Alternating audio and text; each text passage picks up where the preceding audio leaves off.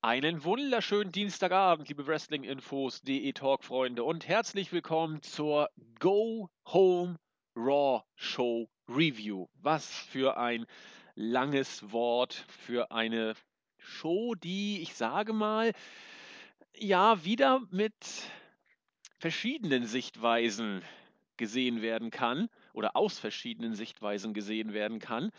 Das geht schon los bei den beiden Kollegen, die heute die Show reviewen. Bevor wir da weiter drauf eingehen, heiße ich herzlich willkommen den JME, den Jens. Mahlzeit. Jens, ich habe es eben schon angedeutet, man kann das so und so sehen. Ich frage mal bei dir erstmal an, wie fandest du es denn? Ähm, ich fand die Show an sich okay. Oh, Also die war jetzt nicht überragend, aber sie war, sie war schon Ansatz zu gut. Ich meine, es gab immer so Dinge, die ich nicht unbedingt verstehe, aber das ist halt irgendwie, das ist halt WWE-Taktik. Äh, und wenn die meinen, das so machen zu müssen, dann nimmt man das einfach mal hin.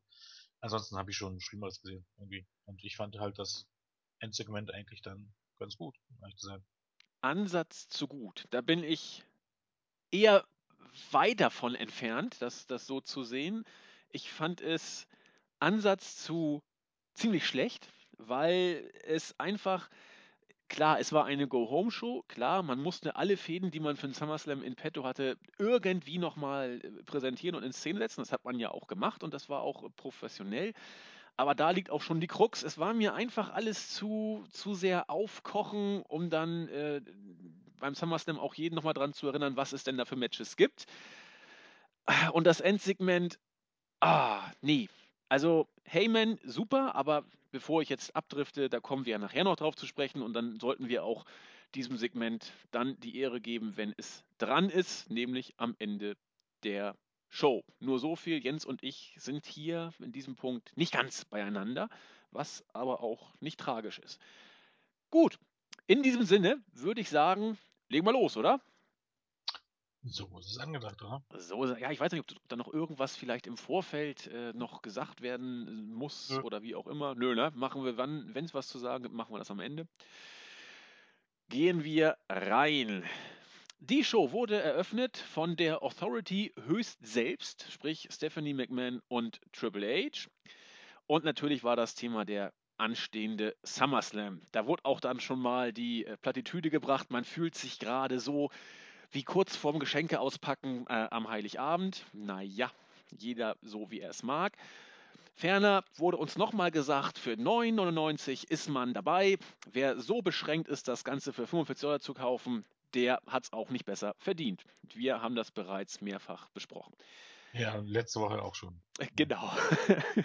Gut. Letzte Woche hat man es auch so betont und später hat sie in der Show nochmal JBL erklärt, wie das funktioniert. Es ist, es ist erstaunlich, also wie man das als Company nicht verstehen kann. Ich, ich verstehe nicht, also das ist das ist eigentlich der größte Skandal von, von allen, was WWE tut. Also, wenn man einen Beweis davon braucht, dass man, dass man bei dieser Company stellenweise nicht weiß, was man tut, dann ist es dieses, dieses Werben und dieses Fanbeleidigung für alle die, die sich die Pay-Per-Views bestellen. Weil äh, dazu, dazu braucht es schon sensationelle Scheuklappen, um nicht zu verstehen, dass es Leute gibt, die sich dieses Network nicht kaufen können, weil sie nicht die Internetverbindung haben. Oder die sich es nicht äh, kaufen wollen, weil sie es gerne in, in Full HD sehen wollen. Also das nicht, das nicht zu verstehen und das jede Woche bei Raw erneut zu erklären, dass man da mehr Geld bezahlt, das ist schon. Wenn ich zu den Leuten gehören würde, die, ähm, die keine Internetverbindung hätten, ich glaube, ich würde das Geld nicht ausgeben. Ich wollte mir das nicht jede Woche anhören. Naja. Ja, das ist äh, Fanbindung an das Produkt auf höchstem Level. Wie bescheuert seid ihr denn, ihr Idioten, so viel Geld auszugeben? Im Übrigen, da ist die Kasse. Wir nehmen es gerne.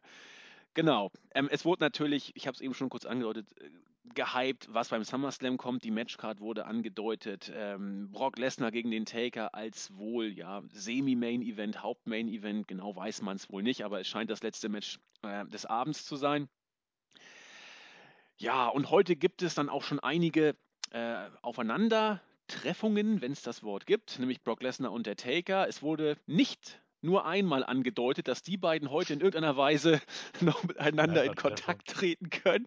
Es war der Running Gag ohne Ende. Ja, natürlich gibt es auch noch mal so ein paar Teaser. Roman Reigns sollte gegen Luke Harper ran. Äh, ich dachte zuerst, das Eight-Man-Tag-Team-Match wäre quasi die SummerSlam-Paarung. Allerdings waren es zwar alle Teams, nur in einer anderen äh, Zusammensetzung. Hurra! Und so weiter und so fort. Und man hat es hingekriegt, der offizielle Host des SummerSlams wird John Stewart sein oder wie, wie, die WWE auch gerne mal sagt, John Stewart. Äh, ich finde das klasse, muss ich ehrlich sagen. Wir erinnern uns noch, äh, es ist jetzt schon ein paar Monate her, zu einer Zeit, als Rollins noch der Kofferträger war, meines Erachtens. Ja, genau, er war noch Kofferträger. Da haben die beiden so ein bisschen miteinander gefedert. Ich meine, Rollins hat ihn in seiner Show kurz besucht. Äh, John Stewart war bei Raw auch noch zu Gast in einem, wie ich finde, ganz lustigen Segment. Das wird, glaube ich, nicht schlecht, dass er bei Raw, äh, bei Raw, bei, beim SummerSlam den Host gibt. Äh, ein paar suffisante Spitzen wird er bringen und wird nicht schlecht, oder? Was sagst du dazu? Ja, äh, schlecht vielleicht nicht unbedingt, aber um ehrlich zu sein, äh, ich brauche es jetzt auch nicht. Nö, genau. Also es gibt schlimmere vielleicht, aber gibt natürlich auch immer bessere. Ja, das, hm. das Problem ist einfach, ich finde es ich find's ohnehin eher ähm, nebensächlich. Eher, ja, nebensächlich nicht unbedingt, aber ähm, ich bin eh ohnehin kein großer Fan von vierstündigen Shows, also fünfstündigen Shows und ähm, da macht es jetzt auch keinen so einen Auftritt besser, um ehrlich Die Show fängt schon eine Stunde früher an, meine ich, ne? Also Pre-Show um 12. Ja, ein, beziehungsweise um, ja, genau. Ja, genau. Und dann um, um 1 Uhr bis 5 Uhr durch. Also für alle, die, die, die sich fragen, ob sie es live gucken sollen. Man muss nicht später ins Bett, man muss eben quasi nur früher wach werden, wenn man vorher vorschlafen möchte. ich weiß noch nicht, wie ich es mache. Ich glaube, ich mache entweder durch, ja, durch. Ich werde wohl durchmachen. Und dann schauen wir mal, was passiert. Nun gut. Und dann gab es dann, nachdem dann diese ganze Anhypung, so soll es mal genannt werden. Ich mache heute ganz viele neue Worte, die ich noch nie vorher gehört habe. Auf, ja, auf, Aufeinandertreffung war schön. Aufeinandertreffung. Die Mehrzahl ja. von Aufeinandertreffung ist Aufeinandertreffen. Also, das Ruhe. geklärt Ja, so, okay. du, ich werde dich äh, erinnern, wenn du wieder elf oder sowas sagst, wenn du nicht elf aussprechen kannst, dann komme ich dran. Aber das ist ja quasi kein, ja, du hast ja recht, es ist ja kein falsches Grammatikwort, sondern nur eine interessante Aussprache eines richtigen Wortes. Aber elf wird ja mit E geschrieben und nicht mit Ö. Insofern. Egal, bevor wir jetzt hier weiter abdriften, kommen wir zum ersten Match. Es war ein Tag-Team-Match. Beim SummerSlam kriegen wir ja, wie gesagt, Randy Orton gegen Sheamus zu sehen im Singles-Match und Cesaro gegen Kevin Owens. Um hier so ein bisschen das Ganze zu hypen, hat man ein Tag-Team-Match angesetzt zwischen den beiden Faces, Orton und Cesaro, gegen die bösen Heels, Owens und Sheamus. Das Ganze ging nach drei Minuten nach einem RKO zu Ende und ich weiß, ich bin jemand, der Orton überhaupt nicht sehen mag. Ich mag ihn auch jetzt nicht sehen und ich mochte ihn auch in diesem Match nicht sehen. Gleichwohl äh, fand ich das Match durch die Bank weg gut. Also ich muss einfach sagen, gut. Für, für ein Weekly-Match war es klasse. Cesaro und Owens äh, waren großartig. Seamus war äh, grundsolide. Und Orton war auch okay. Also muss man einfach sagen. Ich will jetzt gar nicht sagen, Orton hat nicht geschadet, das wäre blöd. Äh, die Crowd war drin. Ich fand es durch und durch gutes Tag-Team-Match. Äh, ja. Ja, kann man so stehen lassen. Ich meine, ähm, können ja auch gleich hier damit anfangen. Ich verstehe äh, ich verstehe diese Taktik von WWE nicht. Dass, ähm, du hast einen Sonntag ein Pay-Per-View und bei der Go-Home-Show stellst du einfach mal äh, alle diese Leute gegeneinander. Nein, ja. das ist die Art, äh, Matches fortzuführen, aber auf der anderen Seite ist es auch äh, zwangsläufig nimmst du den Pay-Per-View-Matches immer, immer irgendetwas, wenn du das Match vorwegnimmst und vor allen Dingen, wenn du, wenn einer dieser Leute dann verliert und klar verliert. Ich meine, man muss sich ja freuen, dass es hier ähm, gestern relativ viele klare Finishes gab, aber ähm, sechs Tage vor dem Pay-Per-View in diesen Matches klare Finishes ist irgendwie absolut kontraproduktiv. Ich sehe das genau wie du. Also ich habe jetzt versucht, es gibt vieles, was ich kritisieren würde bei dieser Show. Das erste Match fand ich zumindest von, von der Matchqualität als solcher wirklich nicht schlecht. Entschuldigung, kein Moment. so, pardon. Aber und das zieht sich wie ein Faden durch die Show. Die WWE macht es ja schon seit Monaten. Äh, gerade im Tag-Team-Bereich hat man es ja ganz oft gemacht, die, die einzelnen Teams in, in Singles-Matches oder in, sogar in Tag-Team-Matches im Vorfeld eines Pay-Per-Views gegeneinander zu stellen. Und hier macht man es eben auch, dass man ähm, Teilnehmer eines Matches beim Pay-Per-View schon im Vorfeld gegeneinander antreten lässt. Wir haben es ja oft genug gesagt. Wäre es nicht vielleicht besser, die Gegner eher voneinander fernzuhalten bei den Pay-per-Views, um, vor den Pay-per-Views, um so diese Matches interessanter zu machen? Die WWE macht es genau andersrum. Sie, sie steckt sie im Vorfeld bis zum Erbrechen in irgendwelche Matches, weil sie eben glaubt, dass das den Pay-Per-View anhypt. Und das war hier ja nicht das erste Mal. Also wir haben es ja fast alle Nase lang haben wir es ja erlebt, entweder Matches oder in Segmenten im Vorfeld. Offensichtlich scheint die WWE das wirklich gut zu finden, das so zu machen. Ich weiß nicht. Ach ja. Gut. Tja. Wir werden es nicht mehr ändern. Schön war, dass Cesaro over war. Die Cesaro-Section-Schilder waren, äh, finde ich, sehr deutlich zu sehen. Hat mir sehr gefallen. Und auch die Crowd war äh, gut auf ihn zu sprechen. Dann wurde uns gesagt, dass heute Brock Lesnar irgendwie mit dem Undertaker heute noch was zu tun haben könnte. Wir sollten doch die Augen und Ohren offen behalten. Sie sind auf jeden Fall in der Halle und heute wird noch was passieren. Na, da war ich doch gespannt. Zunächst hat der Taker eine Backstage-Promo gehalten. Backstage-Promo gehalten. Kurz und knackig. Äh, ja, Textbausteine, hätte ich beinahe gesagt. Äh, das Übliche. Ähm, wenn der Reaper kommt, ist egal, dann äh, ist es vorbei, dann kann man machen, was man will. Und beim SummerSlam wird Brock Lesnar niemals in Frieden ruhen. Ja, gut. Also, wollen wir dazu noch was sagen, Jens? Ja, nee, ähm, war halt eine Undertaker-Promo, was? Ja, Ähm, ja, habe ich auch nicht mehr viel hinzuzufügen. Ja, dann wurde uns nochmal gesagt, wer 45 Dollar für den Pay-Per-View ausgibt, ist dumm. Und dann ging es backstage endlich mal in die Vollen. Der WWE World Heavyweight Champion wurde gezeigt und er befand sich im Trialog mit Stephanie McMahon und Triple H. Man hat nochmal den Ablaufplan für die heutige Show äh, sich vor Augen geführt und dann über das Vertragsunterzeichnungssegment zwischen John Cena und Seth Rollins gesprochen. Das muss ja bei einer Go-Home-Show auch noch sein. Rollins zeigte sich relativ siegesgewiss und auch noch bescheiden, denn er hat vorgeschlagen, man könnte doch vielleicht nach dem SummerSlam, wo ich ja ganz bestimmt beide Titel in Händen halten werde, vielleicht eine Statue zu meinen Ehren äh, vor dem Hauptquartier aufbauen. Äh, das fanden die beiden gar nicht so schlecht. Wenn du beide Titel holst, könnte man darüber vielleicht sogar mal nachdenken. Ja, dazu Jens, sonst gehe ich weiter zu Dean Ambrose. ähm, ja, irgendwie ist das schon diese, diese Huch! Tun-Sache. Ja, Ist eigentlich schon, da man ja mehr oder weniger gesagt hat, ähm, Jens, du knatscht ein bisschen. ich mache aber nichts. Also ich weiß gar nicht, ob ich das jetzt wirklich war. Egal. Ich, ich war Ähm, ganz leise und still und konnte mich gar nicht bewegen. Okay. Ich auch nicht, wirklich. Komisch. Ähm, ich weiß gar nicht, ob diese, diese ähm, Statue-Sache, man sagte ja, ja, du die Statue dann da, ob das nicht schon ein Spoiler war, also dieses typische äh, ähm, darauf hinweisen, dass John Cena mit Sicherheit dieses Match gewinnen wird. Ja, Das Unterschwellige. Wovon ich mittlerweile auch sehr stark ausgehe. ich bin mir sicher. Ja, ich meine, man kann es immer irgendwie in Fuck-Finish bringen oder so. Also darf man ja nicht aus dem, außer, aus dem Auge lassen. Ja, das würde. Einen rotschöpfigen Iren haben wir ja auch noch im Rennen. Um Gottes Willen.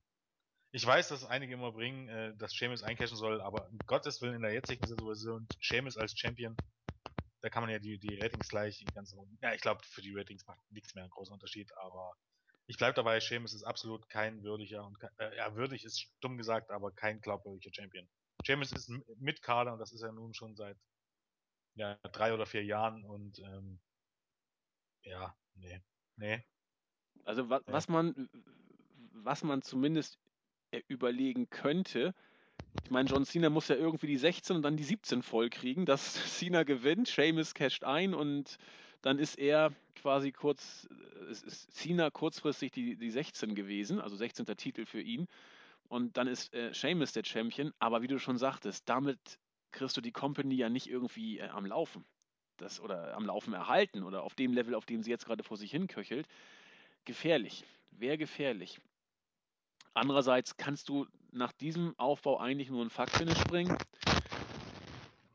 oder äh, Cena den Titel geben. Viel anderes geht ja gar nicht. Ja, ich weiß nicht, es ist halt auch mh, Sheamus oder der Mr. Money in the Bank sollte natürlich bei sowas immer ein, ein Faktor sein. Aber Sheamus ist halt so eine seltsame Wahl gewesen als Mr. Money in the Bank. Ich weiß nicht. Ähm, dass es mir einfach ähm, ähm, oder dass es für mich im Moment schwer vorstellbar ist, dass man ihm äh, tatsächlich äh, zum Champion macht. zum jetzigen Zeitpunkt. Ich weiß nicht. Nee, auch später kannst du es eigentlich nicht machen. Also, ja, man muss halt nochmal komplett aufbauen. Also im Moment ist er für mich, wie gesagt, auf keinem anderen Level als Cesaro oder Kevin Owens oder wie die ganzen Leute heißen. Und ähm, ich weiß nicht, die würde jetzt im Moment auch keiner Nationalchampion machen. Es sind, sind einfach, einfach Mitkader. James ist so weit weg vom Main Event. Ähm, und da ist es nochmal eine ganz andere Warte wie bei Seth Rollins, als der vor seinem Cash-In eigentlich jedes Match verloren hat. Das war nochmal eine ganz andere Schiene. Weil Seth Rollins stand trotzdem immer im, im Mittelpunkt. Und Sheamus ist ja jetzt auch, den, du hörst kaum wirklich längere Promos von Sheamus oder irgendwas anderes gibt's ja bei ihm nicht. Und auf einmal lässt du den Titel gewinnen und dann darf er jede Woche eine 20 Minuten Promo halten. Ich kann es mir nicht vorstellen. Er steckt in keiner größeren, größeren Storyline, die irgendwie relevant ist. Also das wäre wirklich ein, ein, Sprung von, ich will nicht sagen von 0 auf 100, aber irgendwie von 30 auf 100. Das ist, will mir nicht in den Kopf. Nein, ist, also ich, ich, sehe das auch genauso wie du. Es, es, wäre A nicht gut und B passt es hinten und vorne nicht, es jetzt so zu machen, selbst wenn man es wollte. Denn äh, aus den Gründen, die du gerade genannt hast, ich, ich hoffe einfach nur, dass Seamus gegen Orton nicht clean verlieren wird, weil das wäre wieder so ein Indiz dafür, wie bei WrestleMania auch mit Rollins, dass eher der Cash-In vielleicht kommen könnte. Aber lassen wir uns überraschen. Wir sind gerade schon wieder beim Lesen im Kaffeesatz und wollen ja nicht äh, die Ereignisse vorwegnehmen. Aber klar, in, in der Partie Cena gegen Rollins, alles deutet derzeit auf den, auf den Gewinn von Cena hin und da müsste man dann in der Tat wieder zumindest sich überlegen, ob das nicht zu offensichtlich vielleicht ist, dass ja, Cena den Titel Zumal ich eindeutig auch ausschließe, dass Seth Rollins das Ding gewinnt und sich den West-Title holt. Ja, das glaube ich auch. Das schließe ich aus, also weil das würde überhaupt gar, wirklich überhaupt gar keinen Sinn machen. Das wäre dann irgendwie so Kollateralschellen zu sagen, okay, du hast jetzt das Match gebuckt und dann gibst du halt Seth den Titel und du willst Seth den Titel nicht abnehmen, aber dann glaube ich kein Stück, dass es geplant war, dass Seth diesen Titel bekommt, würde absolut keinen Sinn machen. Ähm, auf der anderen Seite würde auch ein Doppel-Champion John Cena keinen Sinn machen, aber das wäre immer noch vertretbar, dass der beide Titel hält. Aber Seth Rollins kann ich mir nicht vorstellen. Im Moment gehe ich irgendwie davon aus, dass WWE tatsächlich so so, äh, ja, mir fällt jetzt nicht das richtige Wort ein, dumm, verblendet äh, ist und tatsächlich irgendwie das Ganze mit einer DQ oder mit einem Doppelpin oder irgendwie so ein Kram enden lässt. Oh, das wäre also eigentlich dumm. Ja, das, ja, ich gehe einfach davon aus, dass man, dass man Taker gegen Lesnar äh, clean beendet und dann davon denkt, ja, dann kannst du es beim Co Main Event ja mal machen. Dass sowas generell immer bescheuert ist, für Leute, die Geld ausgeben und die Finishes sehen wollen und die schon genug ähm, genug DQ oder No Contests in den Weeklies sehen. Ähm, ja, ich weiß nicht, ob man so weit denkt. Dass man das dann einfach zieht, vielleicht sogar bis, bis Hell in the Cell, weil es würde ja passen. Night of Champions, Champion gegen Champion Match würde ja passen. Dort nochmal ein Fuck-Finish und dann vielleicht bei Hell in the Cell, äh, wo es dann keine Fuck-Finishes geben kann. Ich weiß es. Theoretisch, ja. Mhm. Also ich, ich, ich glaube nach wie vor, dass die WWE John Cena jetzt als die Medienfigur wieder präsentieren möchte und ihn deswegen zum strahlenden Helden machen wird. Einfach um irgendwie zu reagieren mit einer klaren Ansage. Wenn sie wirklich das Ganze noch weiterziehen, wäre das, glaube ich, auch in der Außendarstellung. Äh, die, die treuesten Fans werden es nicht gut finden und man gewinnt dadurch nicht neue hinzu. Wenn man jetzt Cena durch die Talkshows tingeln lässt mit, mit zwei Gürteln, wer weiß, ob es vielleicht noch irgendwas bringt. Aber so halte ich es für wirklich gefährlich. Aber wir werden es erleben. Ne? Sonntag ist nicht mehr weit hin. Ja. Und lassen wir uns überraschen.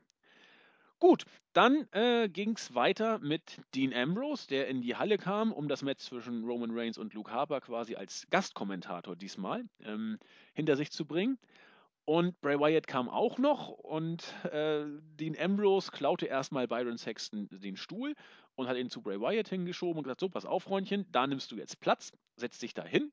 Und äh, sobald du irgendwie aufstehen wirst, äh, gibt Saures, dann komme ich und dann werde ich dich äh, A aufhalten und B wirst auch merken, was eine Hake ist. So, unter diesen Voraussetzungen ging das Match dann los. Roman Reigns gegen Luke Harper. Das Ganze ging 15 Minuten war in Ordnung. Die Crowd war phasenweise, fand ich, sehr still, spürbar still. Bray Wyatt ist nicht aufgestanden und am Ende hat äh, Roman Reigns mit dem Spear gewonnen, nachdem er da diesen äh, Discus Punch, diesen Finisher von Luke Harper vorher noch auskontern konnte. Und ja, damit war das Match zu Ende. Es ist auch nicht ich, viel passiert, bitte.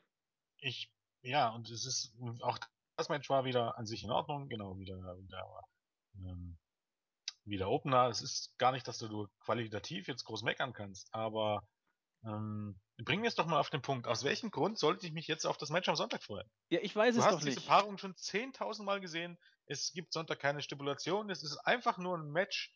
Ähm, diejenigen, die das Match gewinnen, gewinnen halt das Match. Es hängt wirklich nichts dran. Zumindest nicht mehr dran als gestern an dem Match zwischen Reigns und Luke Harper. Nichts hängt da mehr dran. Ähm, warum soll ich mich auf das Match freuen? Ich, ich, hab's, ich hab das alles jetzt schon 10.000 Mal gesehen. Es ist mir unding, es ist mir unding, äh, wo da die Taktik des Promotens dahinter steckt. Vor allem, wenn man sieht, dass man es eben bei Seth Rollins gegen John Cena und, ähm, ja, okay, Seth Rollins gegen John Cena hast du jetzt auch erst gehabt vor ein zugegebenermaßen. Aber zumindest bei Undertaker gegen Lesnar, äh, du lässt die voneinander fern. Und das ist eigentlich, das ist eigentlich ähm, generell so eine Regel, dass wenn du, wenn du ein Pay-Per-View hast oder wenn du was verkaufen willst, bringst du das nicht vorher schon alles 10.000 Mal. Du, du deutest das an und das ist auch in den letzten Jahren, hat es auch gezeigt, dass mh, hm, die Matches am meisten Heat hatte, wo du die Leute auseinander ferngehalten äh, oder wo die Leute nicht schon 10.000 Mal gegeneinander angetreten sind. Keine Ahnung, ähm, beispielsweise White Family gegen The Shield. Das hat Genau. er erst so, das hat er erst so richtig Power, da die eben eigentlich nie was miteinander zu tun hatten und ähm, da du die immer voneinander ferngehalten hast und ähm, da du die Matches dann, bevor das erste Match kam, nicht schon 10.000 Mal gebracht hast. Und ich kann keinen Pay-Per-View verkaufen, indem ich das, diese Matches immer und immer wieder bringe und dann habe ich noch nicht mal eine Stipulation. Ich meine, bei anderen Matches, ähm, bei Titelmatches ist es wieder was anderes. Da kannst du sagen, okay, am, am Sonntag es um den Titel, aber Kevin Owens gegen Cesaro, Randy Orton gegen Sheamus. Randy Orton gegen Sheamus gab es in den letzten Monaten auch schon dutzende Male als, als Singles-Matches. Ähm, ähm, ja, jetzt eben eben White Family, also es ist einfach, man hat es einfach getrennt. Die, die Leute, die, die am, am Sonntag Singles-Matches haben, die hat man in Take-Team-Matches gestellt gegeneinander und die Leute, die Take-Team-Matches haben, hat man in Singles-Matches gestellt. Und das ist die Art, das zu promoten. Dass man einfach was vorwegnimmt und dass, dass Leute, die unentschlossen sind, sich sagen können, okay, jetzt habe ich es ja schon gesehen, es geht im Grunde eh um nichts. Warum soll ich mir jetzt Geld dafür ausgeben? Aber naja, ich meine, wie, wie man das bei WWE nicht sehen kann, weiß ich nicht. Und die Leute nennen sich Kreativteam. Die, die müssen doch irgendwie, die müssen doch Ideen haben, wie man Storys fortführen kann, ohne dieses 0815 Gebucke. Und das sind ja, sind ja keine Hausshows, dass du, dass man früher in den 80er Jahren diese Matches bei Hausshows immer und immer wieder gebracht hat, ist ja wieder eine ganz andere Hausnummer. Jetzt, jetzt sind ja die TV-Shows dazu da, diese Pay-Per-Views aufzubauen. Ist Ja, ich habe da nichts, nichts zu ergänzen. Ähm, es ist aber auch, das haben wir auch schon ein paar Mal angesprochen, es ist, glaube ich, auch gar nicht so einfach. Ähm, die, die, ich will jetzt auch gar nicht wieder dieses, diese Sau mit der TV-Präsenz durchs, durchs Dorf jagen, weil sich natürlich vieles zwingt oder zwangsläufig ein Stück weit abnutzen muss. Aber äh, die Geschichte, die zu einem Match hinführt, die kann man A, vielleicht etwas besser erzählen, weil dieses Mal, es war ja nichts. Ich meine, Reigns hat clean gewonnen. Ambrose hat dann nochmal äh, so ein bisschen ihn im, also Bray Wyatt dann im, im, im Augenwinkel gehabt und äh, ihn angestarrt, ist dann in den Ring gegangen und die beiden sind raus und Wyatt hat sich vor Harper gekniet und gesagt, ja, follow the buzzard. Mehr hat er auch nicht äh, gebracht. was auch immer das heißt. Was auch immer das heißt, genau. Ja, weißt du, hättest, hättest du gestern noch Sting gebracht oder irgendwas, hättest du dem Match ja nochmal eine neue Note gebracht. Genau, Oder du hättest ich. das ebenso gemacht, dass irgendein drittes Mitglied von der White Family letzte Woche kommt und diese Woche kommt Sting, um das auszugleichen. Das hätte eine neue Note gehabt. Das Match am Sonntag wäre wieder komplett anders gewesen. Aber so, Das meine ich. warum, welchen Grund sollte ich haben, mir das Match am Montag noch anzugucken? Wenn ich davon ausgehen muss, es hat jetzt nicht irgendwie eine Hardcore-Stimulation, es hängt nichts dran. Es ist, es ist gerade so, dass als Smart Mark denkt man, okay, äh, wahrscheinlich ist Roman Reigns am, eher am Arsch, weil Dean Ambrose gegen ihn turnen wird. So oft wie betont wurde, dass sie die besten Freunde sind, ist das, sollte es offensichtlich sein für jeden, wirklich für jeden, was da kommen wird am Ende. Das ist ein Turn. Ich gehe davon aus, Ambrose gegen Reigns, wobei Reigns gegen Ambrose wäre auch möglich. Das ist aber das Einzige, was, was, was diesen Match noch irgendwie spannend verleiht. Es wird nicht Match of the Night werden. Und ansonsten hast du es schon 10.000 Mal gesehen. Also es ist ein Match. Und das ist Vielleicht, echt enttäuschend. Also, vielleicht in der WWE Mark World äh, könnte man ja sagen, letzte Woche hat Dean Ambrose äh, verloren, diese Woche hat Roman Reigns gewonnen, also haben wir Even Steven und jetzt wird das große Entscheidungsmatch beim SummerSlam stattfinden. Vielleicht Ja. glauben das einige Marks tatsächlich oder finden das gut. Ich weiß es nicht. Aber ich, ich finde genau das, was du gesagt hast, so ja, bezeichnend. das ist, auch, das ist doch auch das Ding. Ähm, du könntest dir sagen, okay, du hast ein Entscheidungsmatch, ähm, eine Gruppierung zerstört die andere. Aber das ist ein ganz normales Match. Genau. dann endet das Pin, vielleicht endet es sogar noch äh, via Pin, vielleicht endet es sogar noch wie, via Einroller und dann, dann, dann auf einmal ähm, ist diese, diese Todfehde vergessen. Weil sie ein, ein ganz normales Match gegeneinander bestritten haben und äh, via Pin gewonnen haben oder verloren haben oder was auch immer. Ist, es, es geht ja auch nichts. Das sind keine Take-Teams, die irgendwie um die Titel kämpfen werden. Also die sind auch nicht im Aufstieg. Es ist jetzt nicht irgendwie, also es ist unfassbar. Aber ich meine, das gilt für andere Matches genauso. Du hast Sheamus gegen Randy Orton. Auch da hättest du eigentlich eine Stipulation bringen müssen. Das Match hast du jetzt 10.000 Mal gesehen. Warum will ich mir das jetzt ein 50.000. Mal angucken? Ohne Stipulation. Ohne irgendwas. So sieht's aus. Ja. Ich, weiß, ich weiß es aber auch nicht. Aber ich bin ja beruhigt, weil du der warst, der die Show ja ganz gut fand. Du hast genau alles. Finde ich, auch immer noch. Find ich immer noch. Aber die, das ist das, was mich gewundert hat. Okay.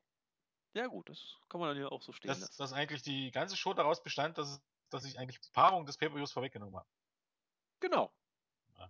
Und deswegen fand ich die Show auch nicht so gut.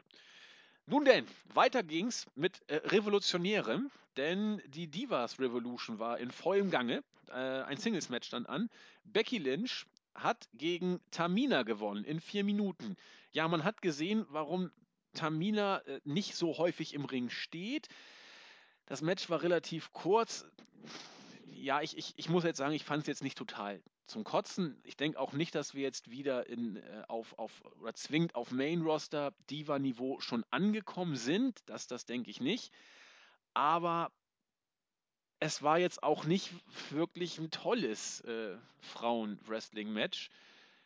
Ja, ich habe das so hingenommen.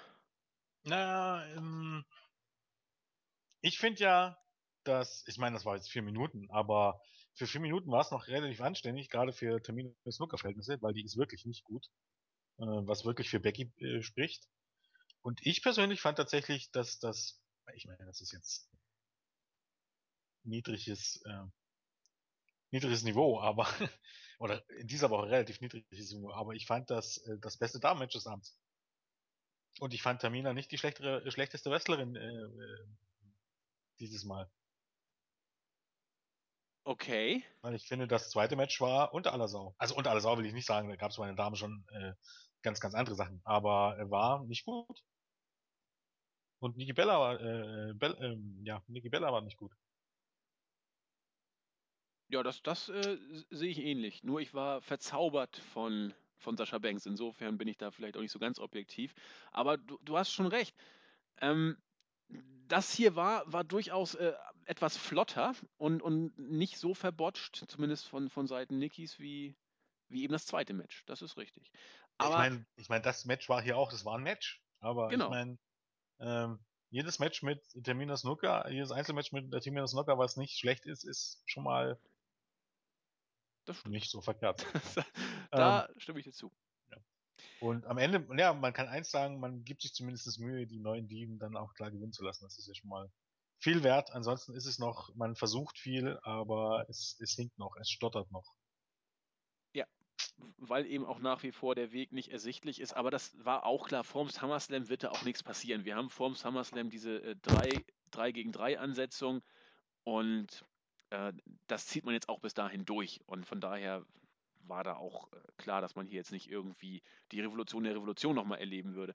Was mich nur ja stört oder was mir aufgefallen ist, mir gefällt Charlottes Darstellung im Main Roster nicht so richtig gut derzeit. Das, das wirkt wirklich, ist, ist fies, wenn man das sagt. Sie, sie wirkt jetzt auch nicht so, so wie ein Ric Flair Abklatsch, das jetzt nicht, aber ähm, die Darstellung ich würde sie lieber als eine eigenständige Workerin sehen, als ständig, dass sie Woo sagen muss und äh, egal was wir machen, we, we gonna do it with Flair oder solche Geschichten. Das, das ist so eine kleine ja, Fußnote sozusagen, die auch vielleicht ja, nur ich so sehe. Nö, das ist vollkommen richtig. Ähm, Charlotte wird zum Woo-Äffchen äh, äh, Woo degradieren. Ja, ja, das ist doch scheiße. Ihr Charakter ist, dass sie, dass sie die Tochter ist von Ric Flair. Das ist doch und scheiße. Sie macht den Gang von Ric Flair, sie macht einen Figure vor Lecklock und sie wut. Das ist gar nichts. Hat sogar so ein Theme gekriegt mit ein bisschen Pop-Version noch dazu. Ja, auch, auch ich finde ich finde ich okay, das immer zu erwähnen, dass sie die Tochter ist. Ich finde ich okay, ihr den Figure vor Lecklock zu geben, aber alles andere ist eindeutig too much. Das, ja. das, den Theme-Song finde ich schon too much. finde ich nicht wirklich gelungen. Ich meine, da gehen die Geschmäcker aber auseinander, aber okay. Hm, damit kann man aber noch leben am Ende des Tages. Aber dieses Woon und dieses, dieses, dieser typische Flairgang, das ist alles ganz großer Bullshit. Ja. Und eure Chops, die, die, die Flair-Chops, die wird ja auch, wird auch zelebriert. Ja. Ne? Das sind so. auch, ähm, auch, auch eigentlich immer tödlich, um ehrlich zu sein. Ja. Für, für einen eigenen Charakter. Äh, Ja, nee, da ist noch Luft nach oben. Ja. Also ich finde auch, dass Becky ähm, und Sascha sich ein bisschen besser schlagen im Moment oder sie ein bisschen besser rüberkommen, aber das ist eben ja auch nicht, nicht unbedingt Charlotte schuld, aber es ist, es Nein, nein, da, da kann sie überhaupt nichts für. Das ist, ich meine ja auch ihre Darstellung, nicht, nicht äh, ihre Skills oder sowas ähnliches. Also da, da ist Charlotte Opfer des, des Bookings. Das muss man so sehen.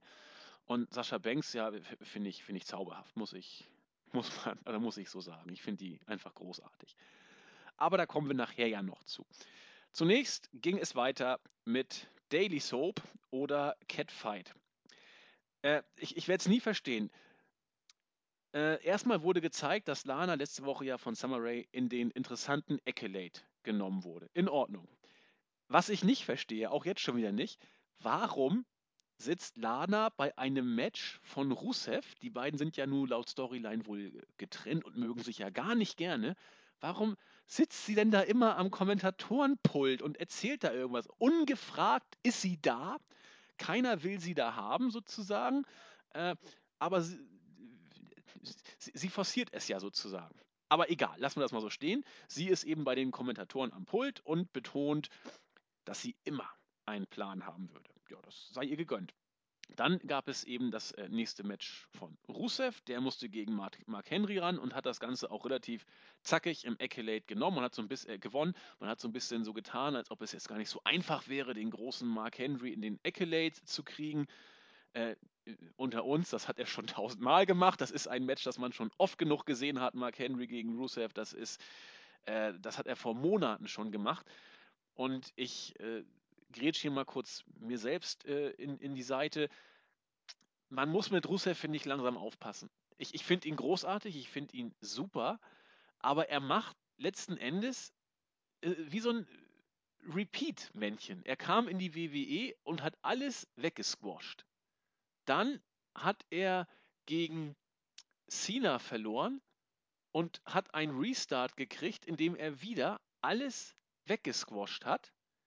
Und was, gegen wen hat er das letzte Mal verloren? Was war Cesaro?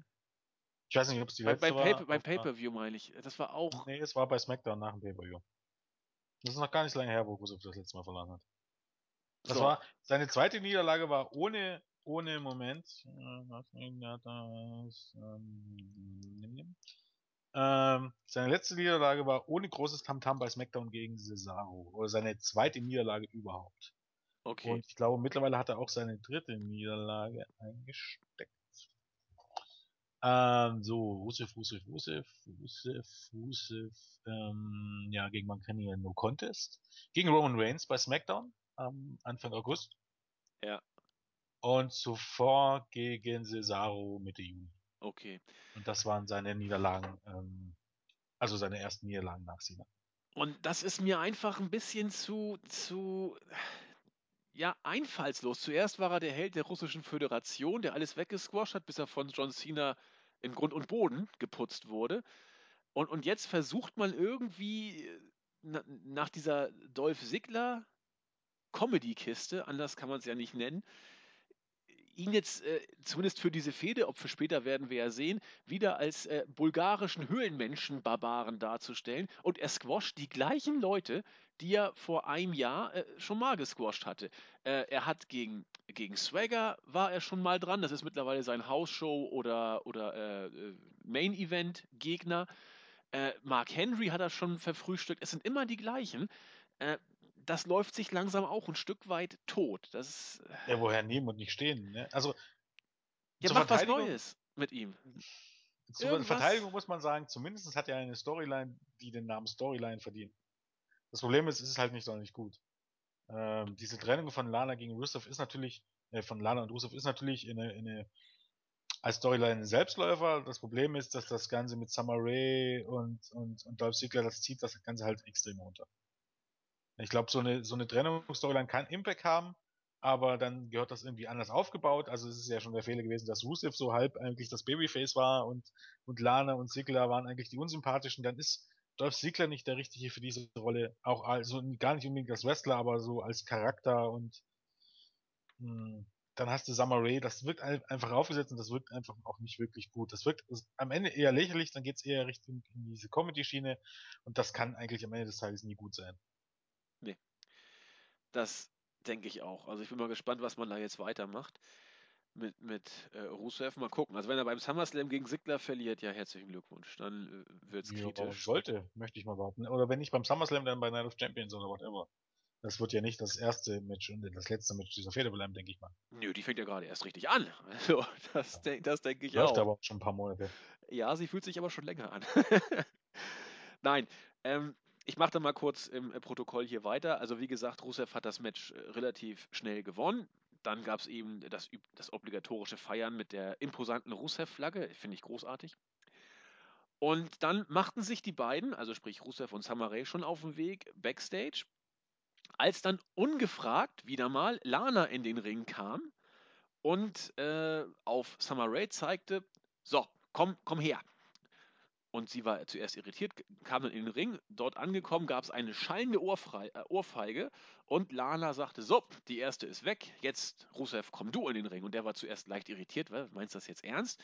Ist dann reingegangen in den Ring und Dolph Ziglers Musik kam, der Show-Off war am Start, äh, kam in den Ring gestürmt, hat ein bisschen Randale gemacht. Rusev hat sich dann geschützt, indem er feige Summer Rae vor ihn gehalten hat ich, ich weiß nicht, im Bericht stand, Lana hat einen Superkick angesetzt. Es war irgendwas, irgendwas Merkwürdiges, auf jeden Fall irgendwas mit Tret war es, hat dann äh, Summer Rae weggekickt und Rusev konnte einen Superkick ansetzen. Rusev, Sigler konnte einen Superkick gegen Rusev ansetzen. Tolle Geschichte.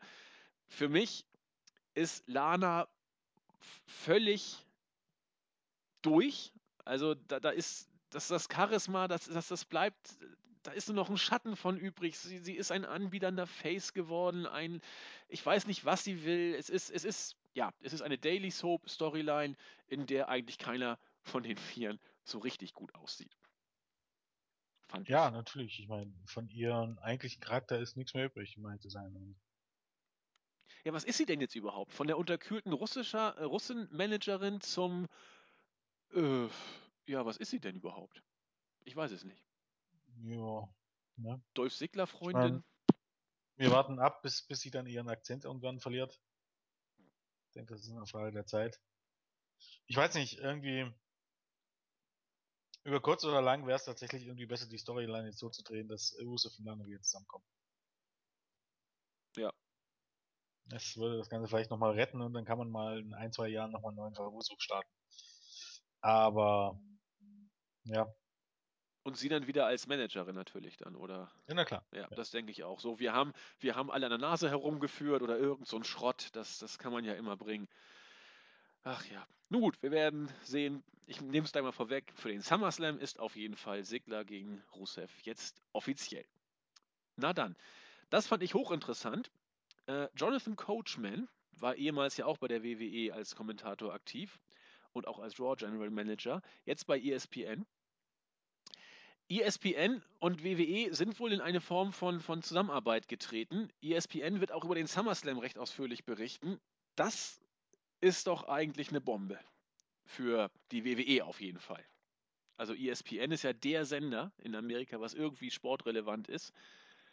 Aber das kann doch nur gut sein. Ja, natürlich. Ich meine, ähm, ist für WWE eine gute Sache, definitiv.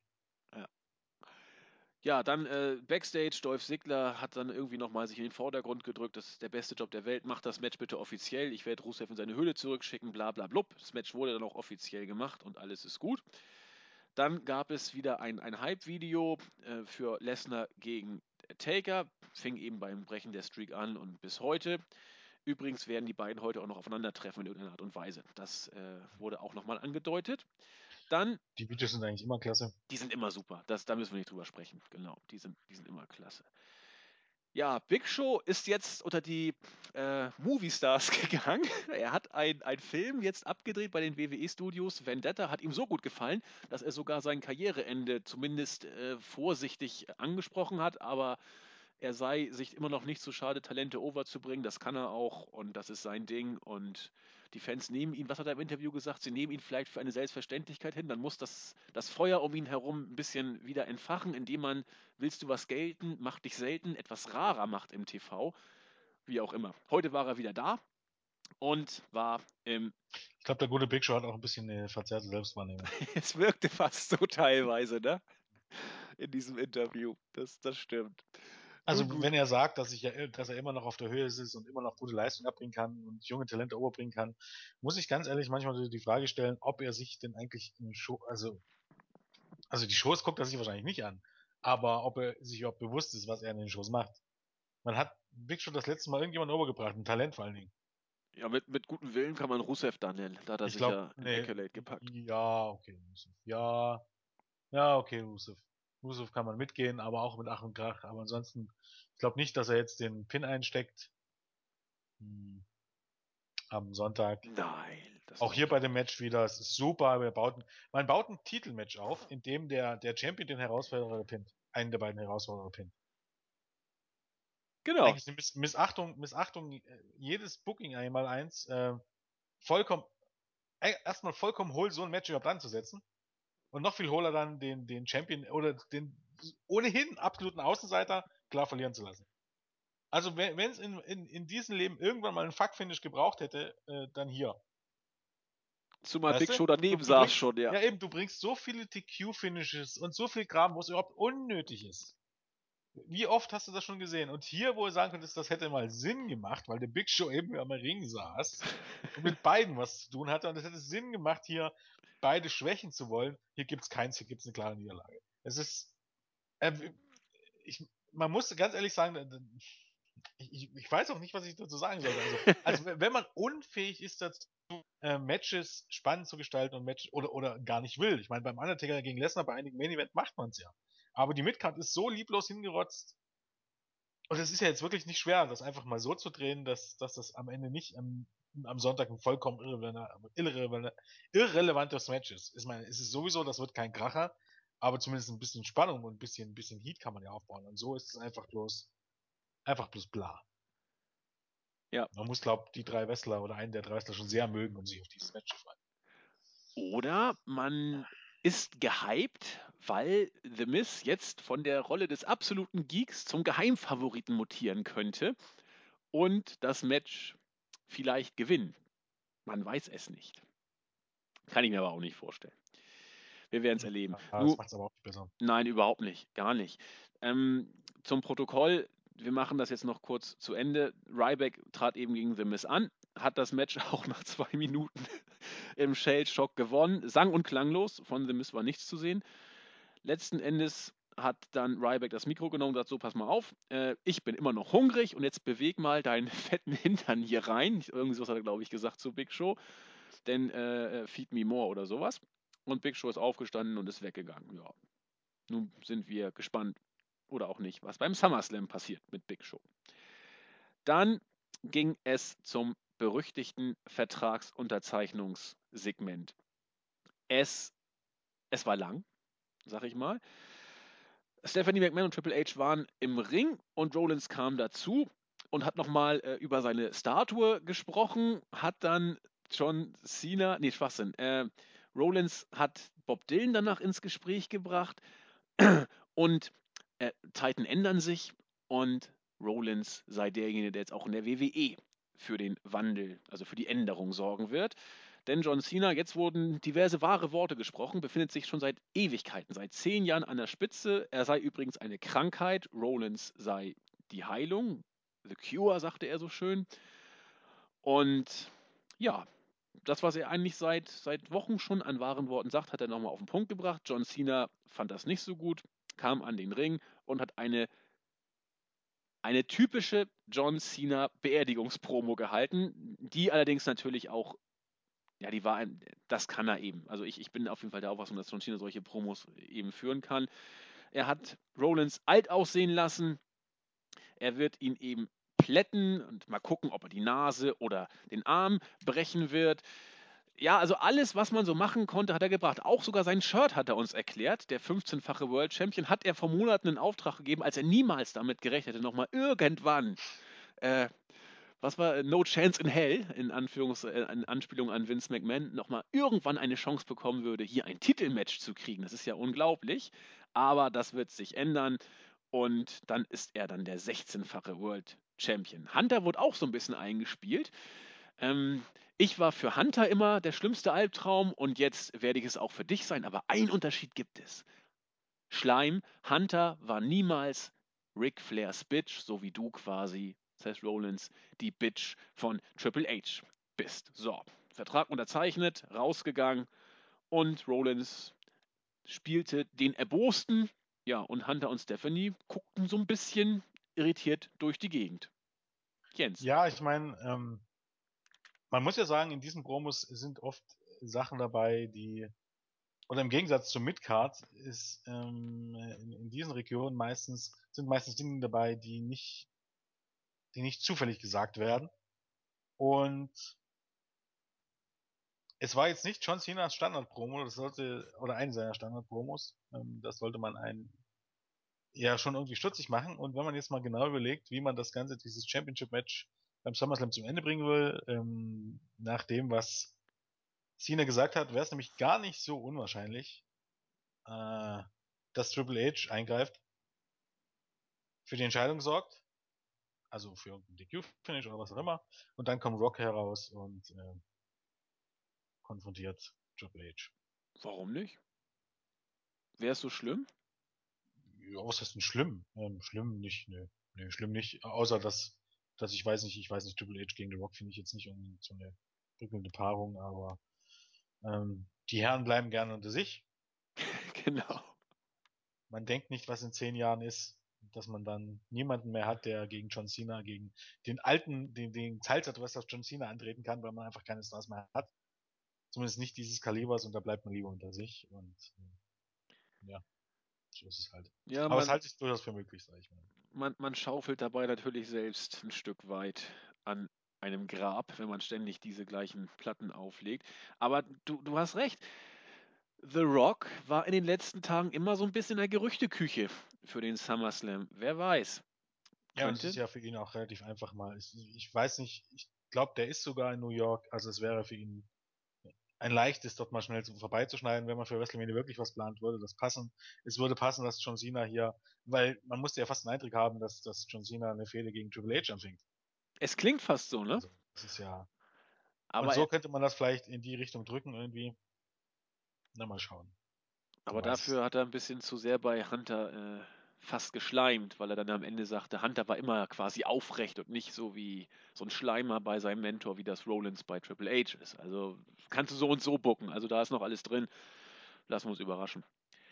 Ja, belanglos ging es weiter. Nach einer, äh, ich muss hier meinen geschätzten Kollegen Randy Van Daniels für den Bericht erstmal Dank aussprechen, aber nervtötende Promos von New Day, das ist einfach äh, unmöglich. Das geht gar nicht. Äh, nach New Day ist höchstens noch Bodellis mit großartigen Promos dabei aber ich gebe zu, dass hier sich die Geister auch vielleicht scheiden mögen. Danach gab es auf jeden Fall das Eight-Man Tag Team Match. Ich muss erstmal gucken, wer hier auf wessen Seite stand. Äh, die Primetime Players hatten die Lucha Dragons als Partner und hier, äh, The New Day sind wohl hier und bei den Los Matadores, die sind irgendwie das, was gerade Not tut. Interessiert hat es eigentlich sowieso keinen. Ich glaube, die meisten ähm, positiven Reaktionen hat Titus O'Neill gekriegt, wenn er die beiden Matadores durch die Gegend geschmissen hat und El Torito, als er da äh, breitbeinig auf äh, Xavier Woods raufgehüpft ist. Das war eigentlich alles. Das Match war, es war kurz, sagen wir es mal so. Die Faces haben gewonnen.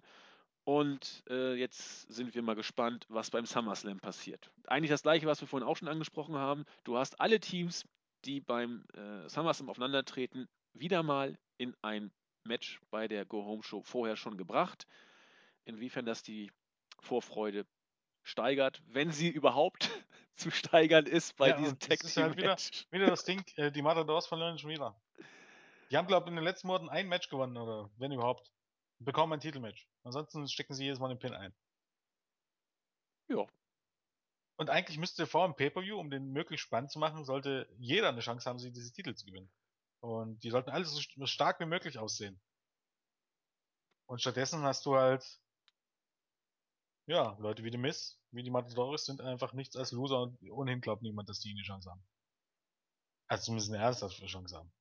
Das ist halt, ich finde es kontraproduktiv, aber Ja. ich bin ja nicht beim Marktführer. Nee, sind wir nicht. Mal gucken, vielleicht holen die Matadores sich ja die Titel. Ja, ansonsten war das natürlich auch eine Nichtigkeit von Match. ja, das war ja gar nichts. Zwei Minuten. Ja, ne? zwei Minuten, ich weiß nicht. Ähm, Acht Worker, zwei Minuten. kann man noch nicht mal vom Zeitfüllen reden. Ähm, da frage ich mich eben halt auch manchmal, statt so ein Match anzusetzen, tut's da nicht auch. Also jetzt zum Beispiel, wenn jetzt hier Los Matadores gegen Sendo und äh, Excel angetreten wären und die in zwei Minuten gesquashed hätten, wäre das besser gewesen als das hier.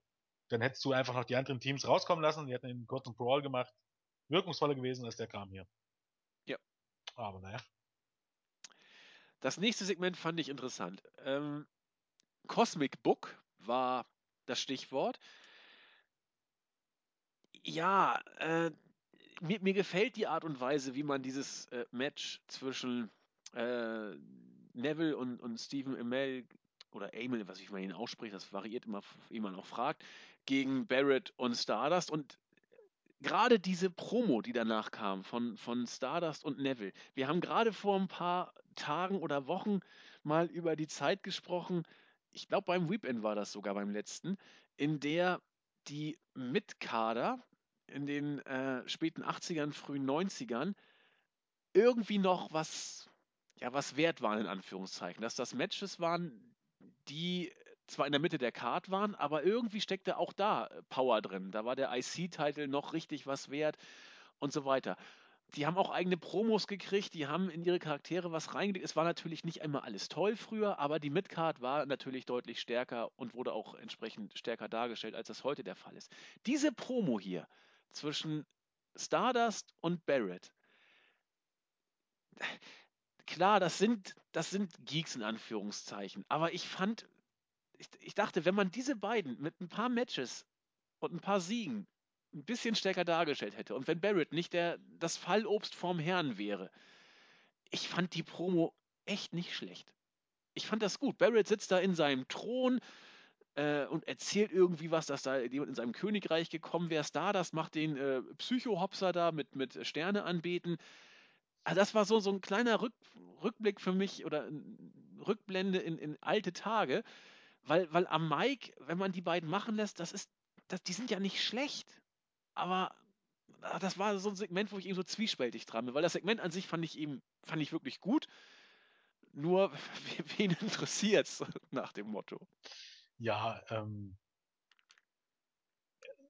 Ja, natürlich. Ich meine, ähm, an Talent liegt's bei den beiden ja nicht. Und, ähm, dementsprechend war das Segment an sich jetzt nicht so schlecht, aber es ist halt, ähm, jeder weiß, dass es Chopper sind und dass sie am Sonntag eh keine Chance haben. Und dann bleibt es eigentlich nur noch für Marks tatsächlich was Gutes oder für Comic äh, Comic die sich auf ähm, Arrow freuen. Und ansonsten ist es halt ein bisschen ja, mal sehen. Aber ich glaube, keine Ahnung. Ich finde, ich fand die Promo auch in Ordnung und ich bin einfach gespannt, was das dann am Sonntag wird. Ich auch. Ich bin übrigens wirklich gespannt. Also ich, äh, ich fiebere dem Match nicht entgegen, aber ein kleines bisschen. Soll das ich heißen, dass ich nur sage, dass ich gespannt bin, obwohl ich nicht, obwohl ich nicht gespannt bin, aber. Hä? Das verstehe ich jetzt? Ich nicht. bin wo- äh, übrigens wirklich gespannt. Ach so, du, ach jetzt, du meinst, ich unterstelle dir, dass du gar nicht wirklich gespannt ja, bist, indem ich es so betone. Ja. Nein, äh, ich sage ja ganz häufig, ich bin gespannt, obwohl man deutlich raushört, dass ich nicht gespannt bin. Ich habe jetzt nicht äh, deine, äh, wie soll ich sagen, deine Glaubwürdigkeit mit Ja, einer Spitze unterma untermauern wollen. Nein, ich bezog das nur auf mich. Bei dir mache ich das deutlicher, Jens, keine Angst. Ach Gott. Ja, in diesem Sinne gehen wir weiter zum nächsten Match. Das siebte Match war an der Reihe. Ein von Jens vorhin schon angesprochenes Singles-Match zwischen zwei Damen. Die von mir hochgeschätzte Sascha Banks trat gegen die amtierende Divas-Championess Nikki Bella an. Zehn Minuten ging es, gut zehn Minuten. Und Sascha Banks hat in ihrem Submission-Finisher, wie heißt es, äh, Bank Statement, Bank Statement, ja. das Ding gewonnen. Nikki tappte aus. Auf der Startseite, ich habe den Usernamen jetzt gerade nicht parat, war natürlich sofort die Frage, ja, eigentlich muss doch jetzt Sascha Banks die Number One äh, Challengerin sein. Ja, nach Logik Ja, wäre das. auch. Ich glaube, Charlotte hatte sie auch mal als Aufgabe gebracht. In der Tat, da wäre sie nicht die Einzige. Ich glaube, ja. Das Match hat Jens schon gesagt. Ich, ich fand es jetzt nicht total zum Kotzen, aber es war, es war eben auch nicht gut. Na, sagen wir mal so. Ich fand, dass es seit dem Beginn der Divas Revolution ähm, das schwächste Match war. Das Ja. Match, das also was ich gesehen habe. Ich habe jetzt nicht alle Matches bei SmackDown und Mania mitgesehen, aber die Matches bei Raw, die ich gesehen habe, waren eigentlich alle besser als das. Das heißt nicht, es war immer noch besser als das, was, oder einiges als was uns in den letzten Jahren geboten wurde von den Damen. Aber ähm, es war nicht das Gelbe vom Ei. Unterstütze ich so. Aber das Positive daran ist, dass, ähm, dass das Joe Banks klar gewonnen hat. Also es ist hier schon mal, darauf kann man ja schon mal aufbauen. Ja, ich, ich hoffe eben auch, dass nach dem SummerSlam irgendwas passiert. Also, dass man jetzt nicht mit Ja, diesem durch die Gegend bucken davon so. Ja, Das Problem ist, man muss die eigentlich im Grunde erstmal alle wieder trennen. Ja, dann soll man das machen. Das, das, das wird doch so nix. Nee, es, es läuft sich doch langsam auch tot. Also dieses ewige durch die Gegend tauschen, bei Raw zwei Matches, bei SmackDown ein, zwei Matches. Da, da muss jetzt was passieren. Also, dass, dass die Mädels bei, von NXT äh, wirklich gut worken können, das wissen wir jetzt ja. Und nur den nächsten Schritt bitte. Und dann, dann, dann kann das auch was werden. Wir sind nach wie vor vorsichtig optimistisch und drücken den Damen die Daumen. So, ja, dann äh, Team äh, PCB wird auch noch äh, kurz interviewt. Ja, das übliche, Charlotte sagt, wir werden es eben alles mit Flair tun. Alles klar, die anderen sind sowieso Loser. Lassen wir es so stehen. Dann kam es zum Höhepunkt-Segment der Show. Erstmal wurde noch ein bisschen gehypt, Brechen der Streak des Takers und so weiter und so fort. Und dann kam Paul Heyman in den Ring und hat wieder mal eine Promo gehalten, die klasse war, stellenweise sogar mehr als das. Es fing professionell an. Lesners Erfolge wurden aufgez äh, aufgezählt. Jüngster WWE-Champion aller Zeiten, UFC und so weiter. Streak gebrochen, das Biest ohne Ende. Lesnar kam dann auch an den Ring, wurde unglaublich gefeiert, äh, aus nachvollziehbaren Gründen. Ne, wir wissen ja, wo wir hier heute waren. Und Heyman geht auf die Knie und fängt an zu singen. Glory, glory, Brock Lesnar. The Lesnar marches on. Großartig. Also, äh, das wirkte auch nicht wie ein kleiner, dicker Mann ohne Haare, sondern das war einfach Hammer. Ja, äh, Jubel gab's. Irgendwann war dann das Licht aus. Der Gong des Takers kam. Licht ging wieder an. Niemand war da. Bisschen äh, suffisant wurde dann von Heyman äh, gesagt, ja, das sind, sind diese Mind Games alles, was du noch auf Lager hast. Das hat doch alles sowieso keinen Sinn. Egal, wer bei dir auf deiner Seite steht, Gott oder der Teufel, völlig wurscht, du wirst in Suplex City landen und noch weitere Geschichten. Irgendwann ging das Licht dann wieder aus. Dann ging es wieder an. Und der Taker macht das, was Eric Hartman gerne macht. Er tritt Lesnar wieder mal voll in die Eier. Äh, die Halle hat so reagiert und ich bin mir sicher, dass die WWE genau wusste, dass sie so reagieren würde, ähm, wie man es erwarten musste. Äh, nämlich mit Buhrufen. Chokeslam hinterher, extrem hoch angesetzt. Lesnar flog äh, locker bis zur Kopfhöhe des Takers, sah das aus. Buhrufe sind nicht leiser geworden. Tombstone und das war's. Ähm, ja, erstmal, ähm, man muss da vielleicht dazu sagen, dass das Ganze ja in Minnesota war, ähm, der Heimat von Brock Lesnar. Und vor dieser Warte aus muss man sicher sein, also wenn es ja immer noch Zweifel gab beim, bei, bei Battleground, wo einige sagten, nein, warum soll der Undertaker jetzt Ziel sein? In dieser Fehde ist der Undertaker der Heel und soll auch der Heel sein. Denn gestern war es absolut, muss eigentlich jeder bei WWE gewusst haben, oder muss absolut offensichtlich gewesen sein, dass der Take ausgebucht wird, wenn der Brock Lesnar in die Weichteile tritt. Und dass man das trotzdem so gebuckt hat, war eigentlich dann doch relativ klar, dass der Taker hier Heel sein soll. Warum? Warum überhaupt? Darüber darf man jetzt spekulieren, aber das war sehr, sehr deutlich, zumal eben vorher noch dieses typische, also Paul Heyman war wieder, äh, keine Ahnung, wer nicht der Meinung ist, dass Paul Heyman im Moment, ich möchte fast sagen, das Beste ist, was WWE zu bieten hat, äh, kann, den kann ich fast nicht verstehen, um ehrlich zu sein. Zumindest was am Mikrofon angeht. Der war das wieder in absoluter Topform. Der hat ja fast nochmal äh, der Promo von ein paar Wochen, als dann dieser Brawl war, nochmal ordentlich einen draufgesetzt. Absolut großartig und eigentlich must see und deshalb kann ich einfach nicht sagen, dass das Segment, weil du sagtest, das Abschlusssegment war nicht gut, deshalb schließe ich mir dann äh, dir nicht unbedingt an. Ähm, aber ein Moment war eben noch, ähm, als das erste Mal das, das, das Licht ausging, war eigentlich, eigentlich typisch Heal-Aktion. Äh, Lesnar und Heyman hatten Angst und haben dann gesehen, dass, ähm, dass der Taker nicht da ist. Und dann wurden sie wieder großkotzig, zumindest Heyman. Weißt du? Mhm.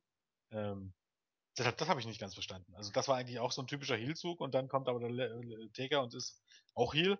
Ähm, war ein bisschen komisch, aber aufgrund dessen und da ich mir eben bewusst war, dass der Taker tatsächlich ein Heal sein soll oder hier die Heal-Rolle einnehmen soll.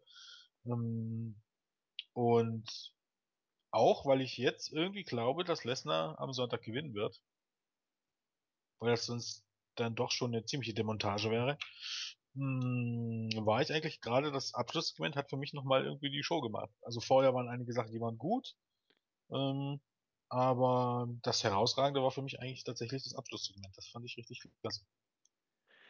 Also, über Heyman muss man nicht sprechen. Das war großartig. Sehe ich genau wie du. Das war also auch für Heyman-Verhältnisse großartig.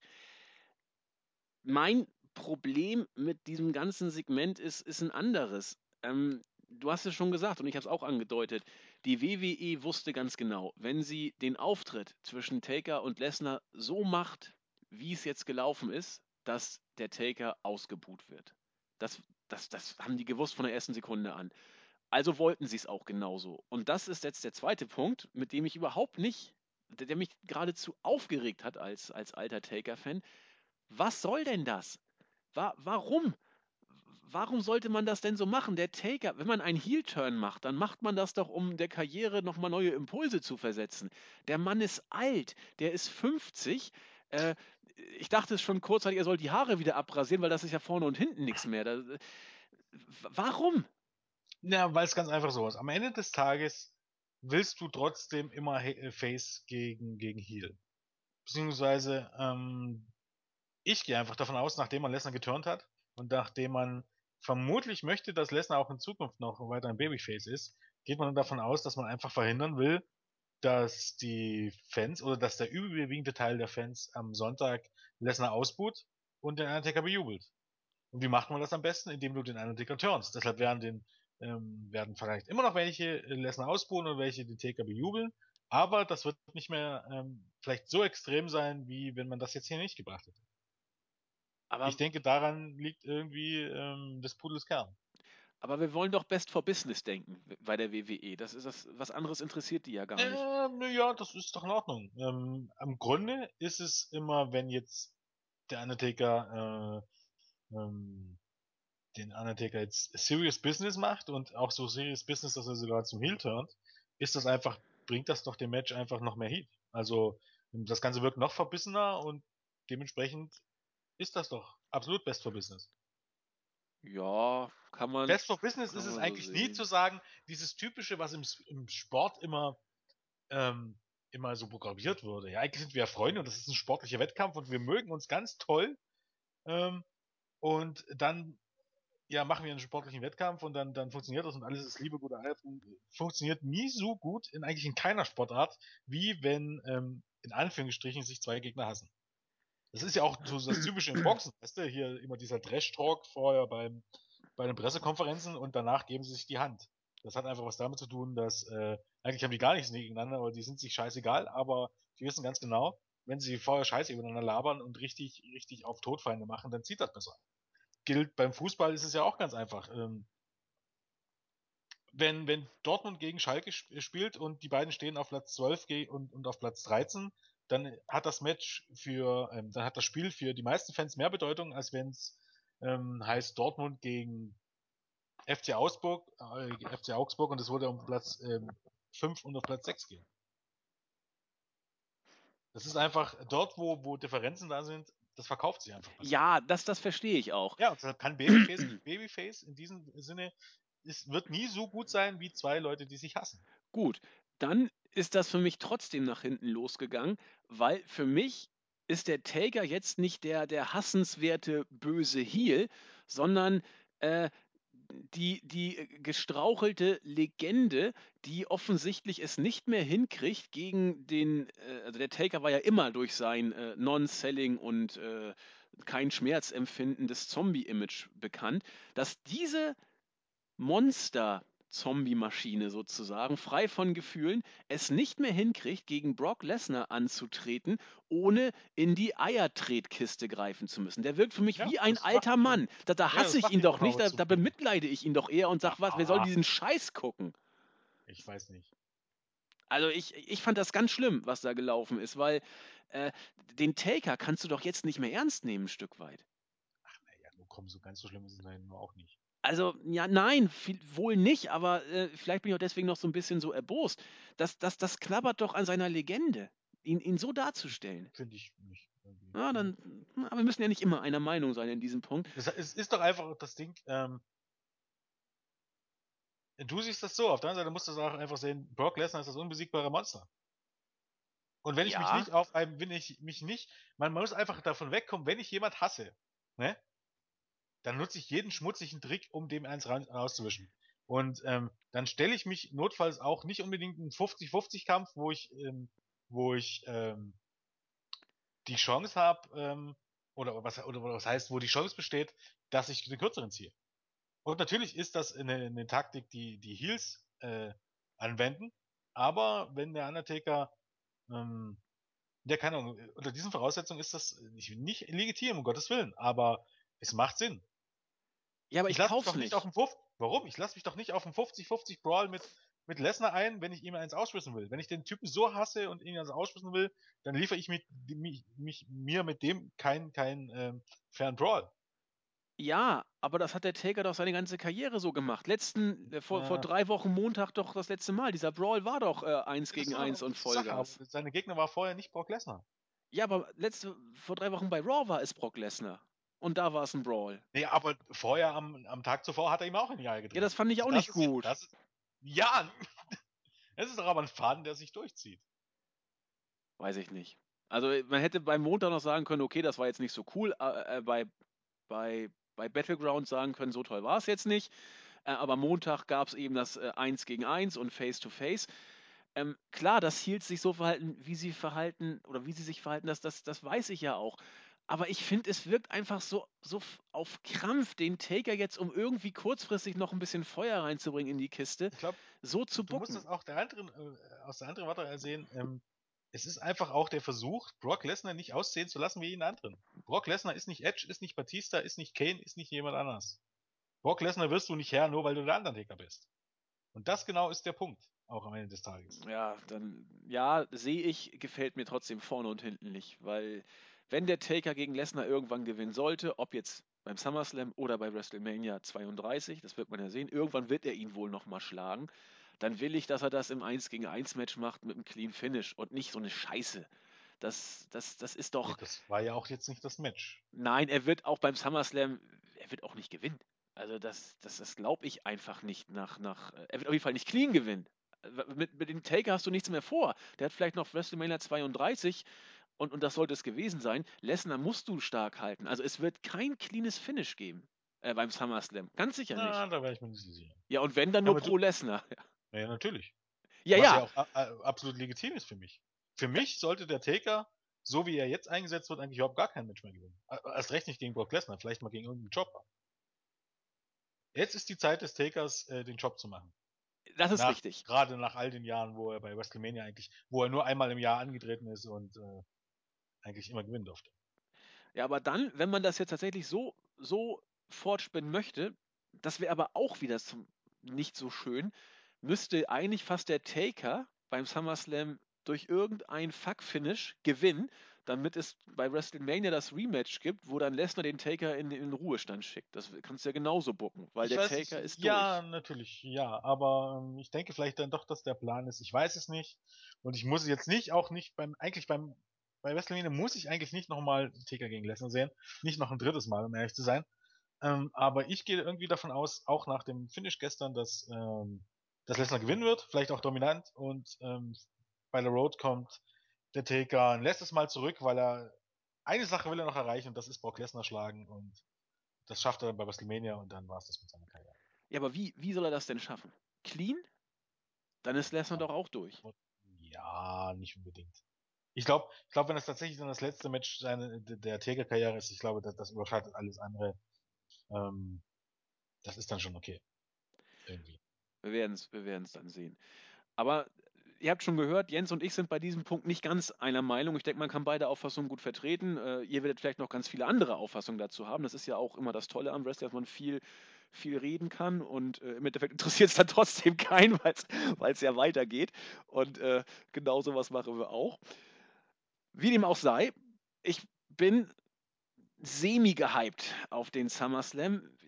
Ich, ich bin einfach immer noch ein bisschen erbost über, dieses, äh, über diesen Abschluss. Das Segment davor bin ich vollkommen bei dir, war, war klasse. Das war richtig, richtig gut. Und ja, schauen wir mal, was uns beim SummerSlam erwartet, Jens, oder? Ja, na klar. So sieht's aus. Wollen wir mal gucken. Ähm, wir haben jetzt keine richtige SummerSlam-Woche gemacht, aber äh, wir wollen euch trotzdem diese Woche noch was bieten. Mal gucken. Ich sage ein bisschen was und vielleicht fällt Jens noch ein bisschen mehr ein dazu.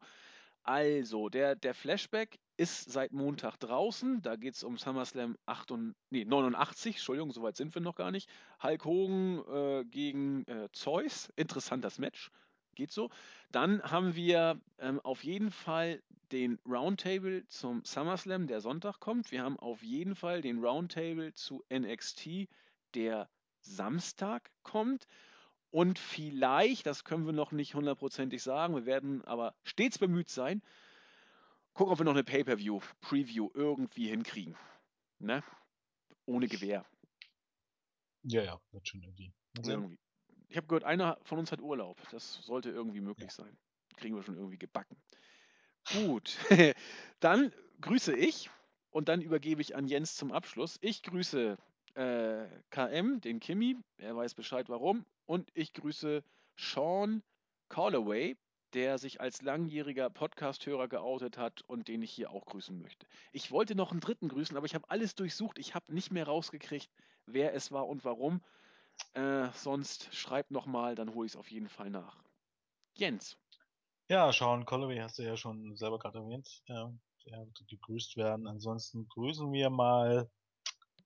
Ähm, ich grüße mal Randy von Daniels, der den Bericht gemacht hat, den Raw-Bericht. Ähm, dann grüße ich doch mal fescherweise HBK 8968 oder 8968, wie auch immer.